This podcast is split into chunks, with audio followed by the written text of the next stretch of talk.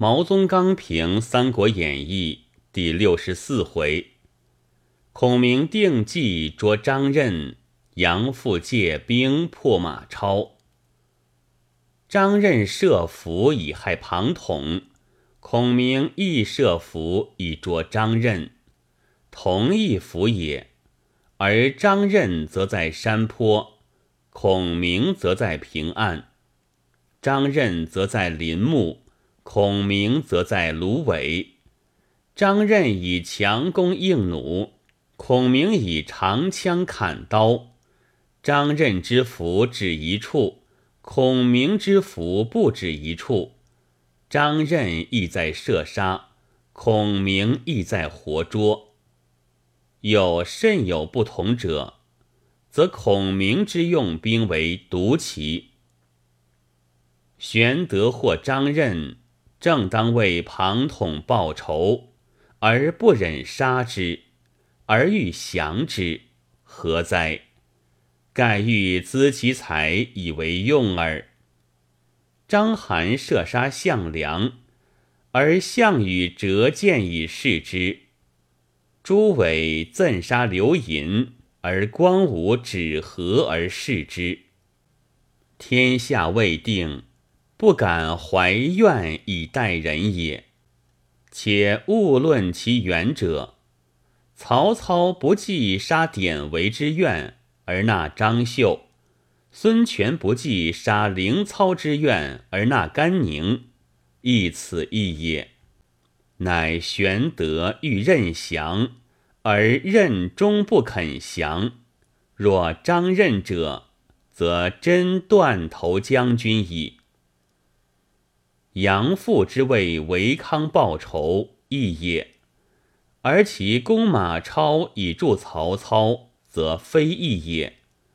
马腾两番受诏，两番讨贼，故汉之忠臣也。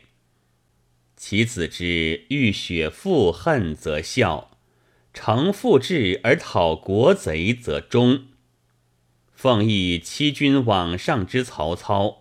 而公义忠孝之马超，以超为贼，而不知操之为贼，故杨父之意，君子无取焉。或曰：杨父之助操以算马超，与陈登之助操以算吕布，将无同乎？余曰：不同。马超孝子也，吕布。无父之人也，且登之助操，在许田射鹿之前，尔时衣带诏未发也，董贵人未死也，魏公未称，九锡未加也。操之逆未禄而恶未彰，则其挟天子以令诸侯者，臣当信而助之，无怪也。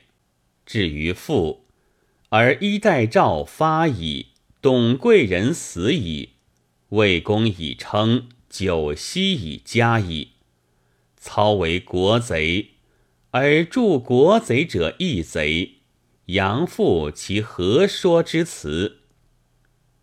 五虎将中，关张赵黄皆大将才也，若马超，则可为战将。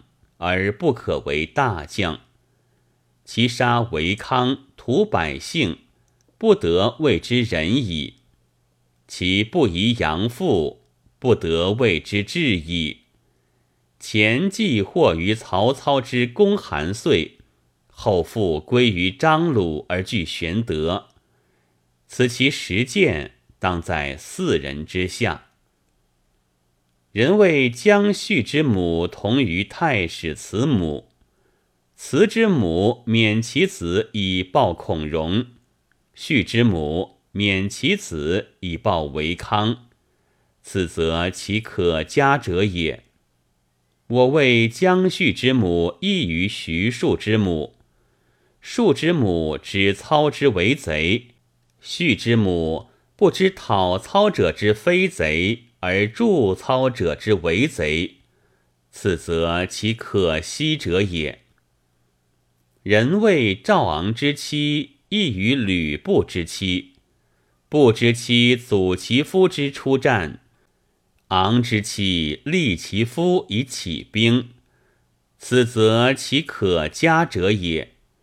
我谓赵昂之妻同于刘表之妻，表之妻背刘备而从曹操，致其身与子俱死。昂之妻助曹操以攻马超，身幸免于死。而亦置其子于死，此又其可惜者也。虽然，郭嘉、程昱等辈，天下所称智谋之士，犹然不明顺逆，而何论于妇人哉？上论者与杨氏、王氏，可勿讥云。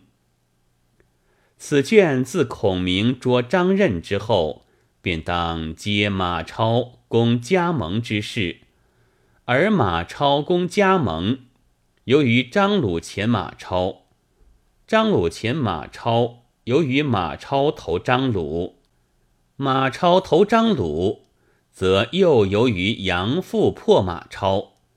夫杨父之与刘璋，风马牛不相及也，而寻原宿尾。遂忽然加叙陇西一段文字，却于五十九回之末遥遥相接。此等叙事，以求之《左传》《史记》之中。